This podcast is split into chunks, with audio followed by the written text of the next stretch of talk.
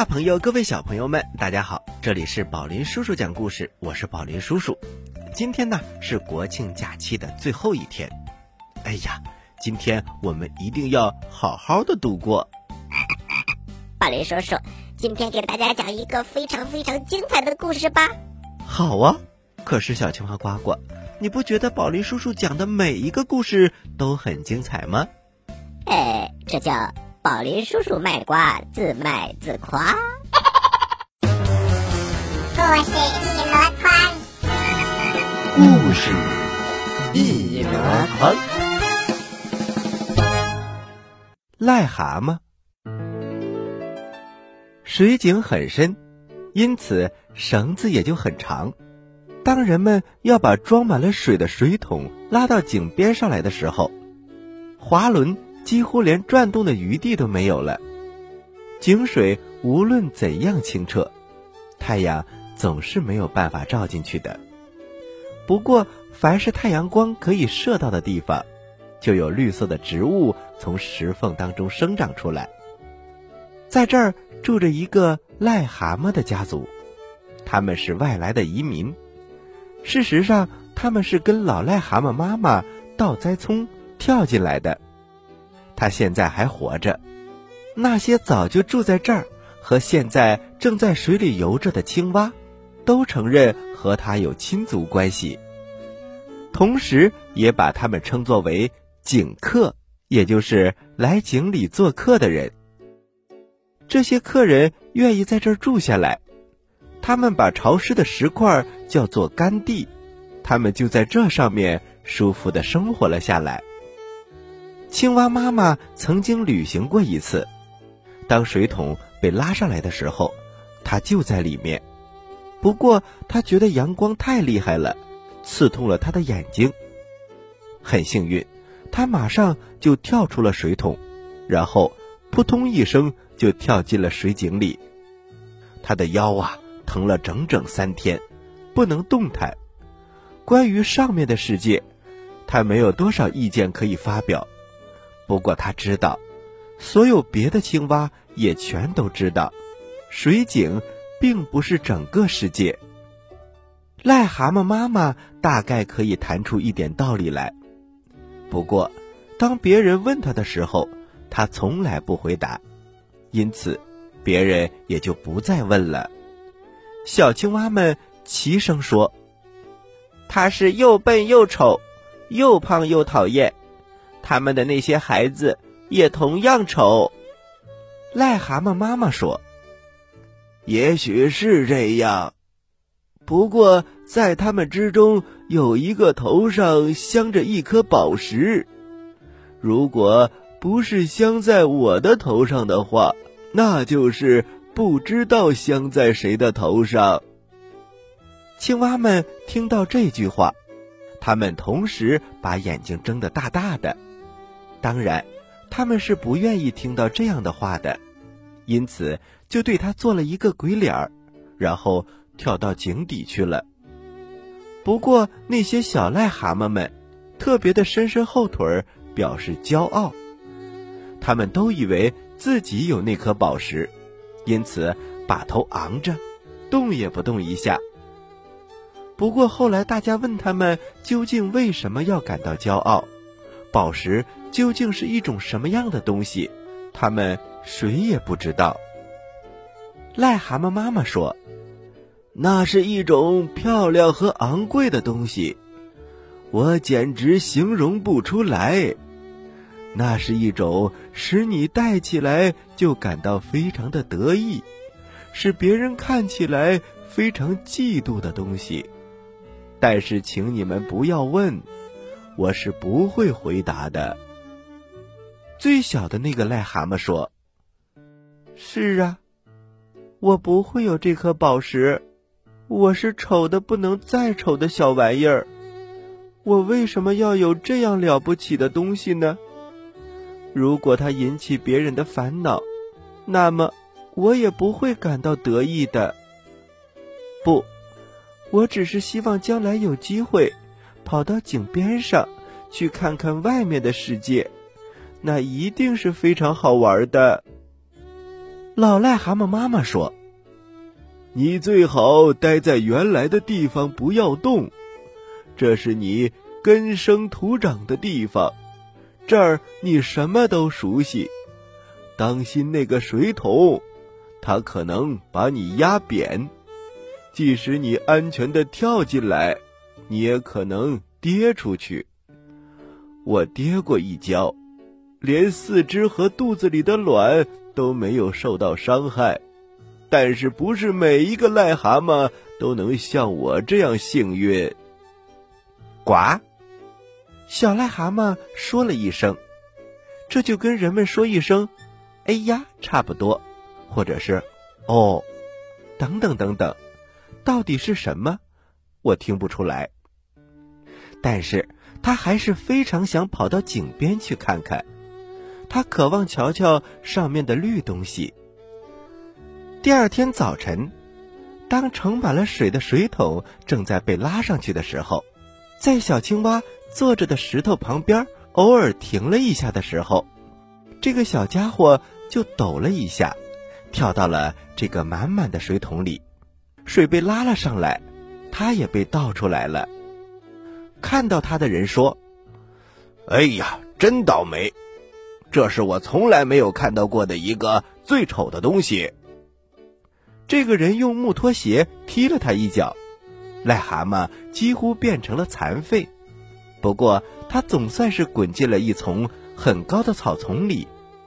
他把周围的一草一木仔细的看了看，还朝上面望了望。太阳从青枝绿叶之间透了进来。这儿可比井里漂亮多了。让我在这儿住一生，我也乐意。就这样，小癞蛤蟆在这儿待了一个小时，两个小时。我倒是很想知道，外面是什么样子的。我既然跑了这么远的路，当然可以再跑一点。于是，他就尽快的朝外面爬。他爬到了大路上面来。当他正在横爬马路的时候，太阳在照着，灰尘在路上飞扬。人们在这儿，可算是有一片真正的干地了，再也不是潮湿的了。我几乎可以说是一个幸运儿，这儿让我太舒服了。他现在来到了一条水沟旁边，这儿长着勿忘我花和绣线菊。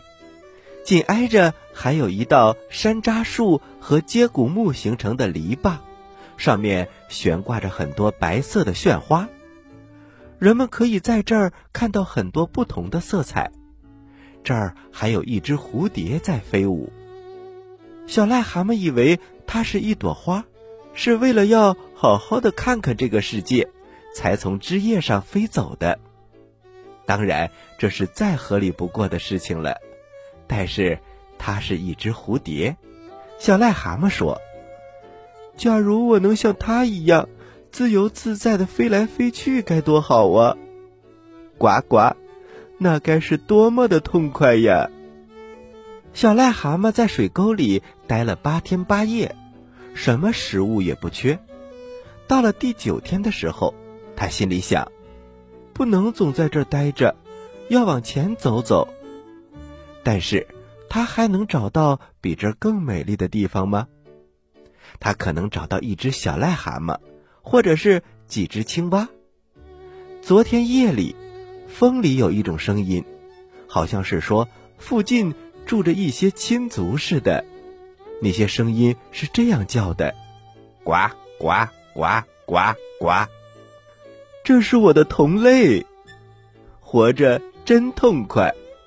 从井里跳出来，躺在草坪上，在尘土飞扬的路上爬，在潮湿的沟里休息。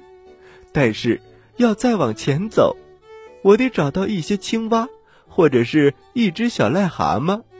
没有它们，我活不下去。光有大自然是不够的。于是他又开始乱跑起来。他来到了一个田野里长满了灯芯草的小池塘边，接着他就走进去了。青蛙们说：“这个地方对你来说太潮湿了，是不是？不过我们非常欢迎你。请问你是一个先生还是一个太太？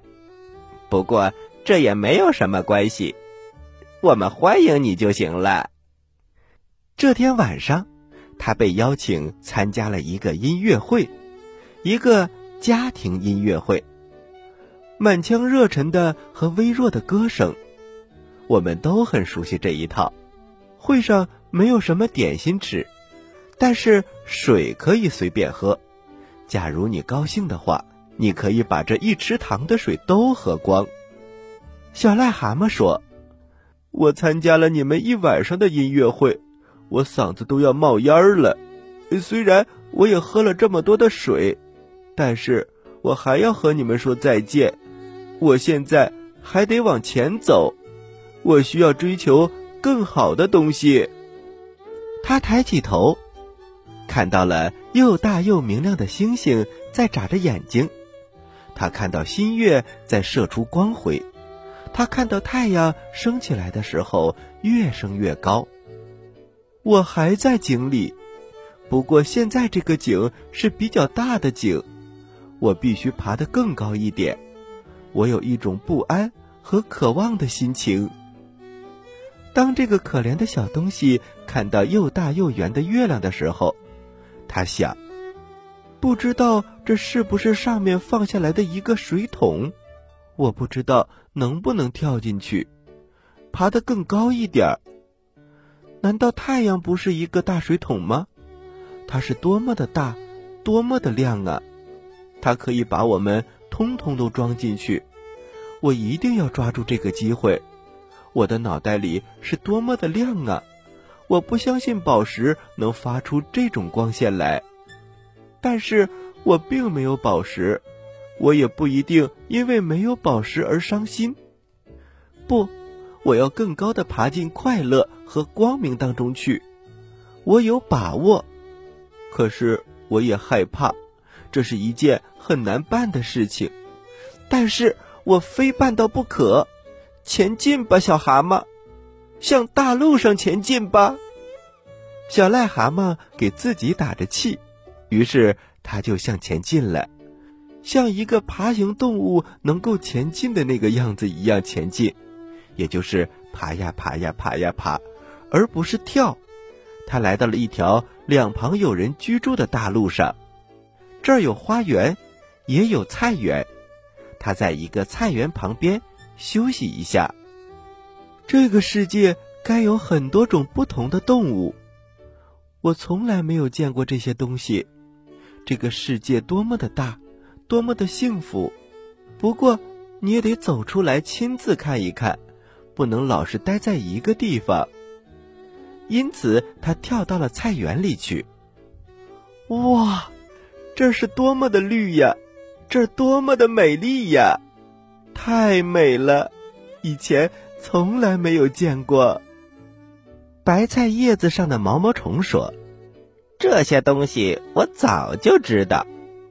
我的这片叶子在这儿要算是最大的了，它盖住了半个世界。不过没有这半个世界，我也可以活下去。”咕咕咕。有一个声音响起来了，接着有一些母鸡进来了，它们在菜园子里走来走去。走在最前面的那只母鸡是个远视眼，它一眼就瞧见了那片叶子上的毛毛虫，它使劲啄了一口，弄得毛毛虫滚到了地上来，卷作了一团。母鸡先用一只眼睛瞧了它一下，接着。又用另外一只眼睛瞧了它一下，因为它猜不透，它这样卷一下究竟可以达到一个什么样的目的呢？母鸡想，它这样做绝不是出于什么好意。于是他抬起头又啄了一下，癞蛤蟆吓了一跳，无意之中爬到了鸡面前去了。哦，他居然还有援军，还有帮手。瞧这个爬行的东西，哎呀，太吓人了！母鸡转身就走。我不在乎这一小口绿色的食物，这只会把我弄得喉咙发痒。别的母鸡也同意他的看法，因此大家都走开了。毛毛虫自豪地说：“我卷动一下就可以逃脱了，可见镇定自若是必须的。不过最困难的事情还在后面，我怎么回到白菜叶子上去呢？嘿嘿，那个地方在哪儿？”小癞蛤蟆走了过来，表示同情。他很高兴，他能用他丑陋的外貌把母鸡吓跑。但是这个观点，毛毛虫可不同意。你这是什么意思？事实上是我自己逃开那些母鸡的。你的样子的确很难看，让我回到我原来的地方去吧。我现在已经闻到白菜的气味了，我现在已经走到我的菜叶子上了。什么地方也没有自己的家好，我得爬上去。小癞蛤蟆心想：“是的，是要爬上去。”毛毛虫的想法和我的一样，不过他今天的心情不太好，这大概是因为他吓了一跳的缘故。我们大家都要往上爬，因此他就尽量的抬起头往上面看。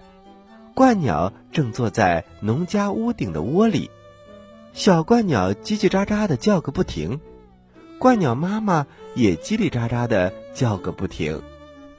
小癞蛤蟆心里想：他们住的多高啊！我真希望我也能爬那么高。农舍里住着两个年轻的学生，一个是诗人，另一个是博物学家。博物学家说：“你快看，那儿坐着一个完整的癞蛤蟆标本，我要把它放在酒精里保存起来。”诗人说：“可是你已经有两个了，你让它安静的坐着吧，让它享受生活吧。”博物学家接着说：“不过这只丑的那么的可爱。”诗人笑了笑：“是啊。”如果你能在他的头上找出一颗宝石来，那么我很愿意帮你把它抛开。宝石，你倒是一个博物学专家呢，哪来的宝石啊？诗人眨巴着眼睛。民间不是流传一个美丽的故事吗？说最丑的动物癞蛤蟆的头上藏着一颗最贵重的宝石，人不也是一样吗？伊索和苏格拉底，不都有一颗宝石吗？癞蛤蟆没有再听下去，他们的话他连一半都听不懂。这两位朋友继续谈下去，癞蛤蟆逃开了，他可不想被泡在酒精里。癞蛤蟆说：“他们也在谈论宝石，我身上没有这个东西，真是幸运，不然的话，我可要倒霉了。”农舍的屋顶上又叽里呱啦的叫了起来。原来鹳鸟爸爸在对他的家里人训话，他们都侧着脑袋望着菜园里的这两个年轻人。鹳鸟爸爸说：“人是一种自命不凡的动物。你们听他们说话的这副神气，他们连一个像样的嘎嘎叫的声音都发不出来，而却总以为。”自己讲话的本领和语言非常的了不起，他们的语言倒是世界上呃少有的。我们每次走完一段路程，语言就会发生变化。这个人听不懂那个人的话，但是我们的语言在全世界都是通行的，在丹麦或者是在埃及一样容易懂，而且人还不会飞呢。他们发明了一种东西来帮助他们旅行，叫做什么铁路。不过呀，他们常常在铁路上跌断脖子。我一想起这件事儿，就不禁连嘴都会哆嗦起来。世界没有人也可以存在下去，我们没有他们也可以活下去。我们只要有青蛙，蚯蚓就行了。小癞蛤蟆心想，这是一篇了不起的演讲。它是多么伟大的一只鸟啊！它坐的那么高，我从来没有见到过有人坐的那么高。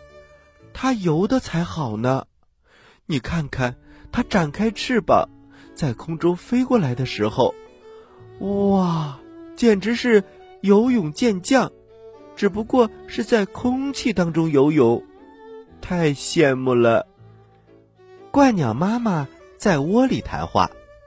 她谈到了埃及、尼罗河，还有外国美妙的泥巴。小癞蛤蟆觉得这都是非常新奇和有趣的故事。我也想到埃及去，只要鹳鸟或者他的一个孩子愿意带着我的话，将来这个小家伙结婚的时候，我将送给他一点什么东西。是的，我一定会到埃及去的，因为。我是一个非常幸运的人，我心中的这种渴望和要求，比头上有一颗宝石要强烈的多。他正有这么一颗宝石，这颗宝石就是永恒的渴望和要求，向上，不断的向上。这颗宝石在他的身体里发出光来，发出快乐和渴望的光。正在这个时候。鹳鸟飞来了，它看到草地里有一只小癞蛤蟆，它扑了下来，使劲的啄住这只癞蛤蟆，嘴叼得非常的紧，风呼啸而过，这是一种很不愉快的感受，但是癞蛤蟆却在向天上飞，而且它知道是在向埃及飞，因此它的眼睛在发着光。好像里面有火花要蹦出来似的，呱呱，呱呱，它的躯体死了，小癞蛤蟆被掐死了，但是它的眼睛里蹦出的火花变成了什么呢？太阳光把它吸走了，带走了癞蛤蟆头上的那颗宝石，但是把它带到了什么地方去了呢？你不必去问那位博物学家。你最好去问那位诗人，他可以把这个故事当做一个童话告诉你。童话里还有那条毛毛虫，也有鹳鸟这一家人。想想吧，毛毛虫变了形，变成了一只美丽的蝴蝶。鹳鸟家族飞过高山和大海，到辽远的非洲去了。不过，怎样才可以看到癞蛤蟆头上的宝石呢？你到太阳里去找吧，你可以瞧瞧它。太阳光是很强的，我们的眼睛还没有能力能够看清它。但是有一天，我们会有这种能力的。到那个时候，这个童话将会非常的精彩，因为我们自己也将会成为这个童话的一部分。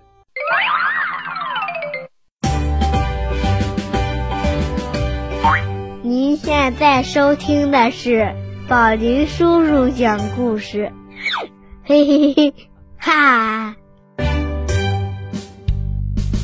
小朋友们，宝林叔叔马不停蹄的给大家讲了一个完整的故事。好啦，今天呢，我们的节目就到这里了。我是小青蛙的呱呱，我是宝林叔叔，咱们下期宝林叔叔讲故事不见不散哦。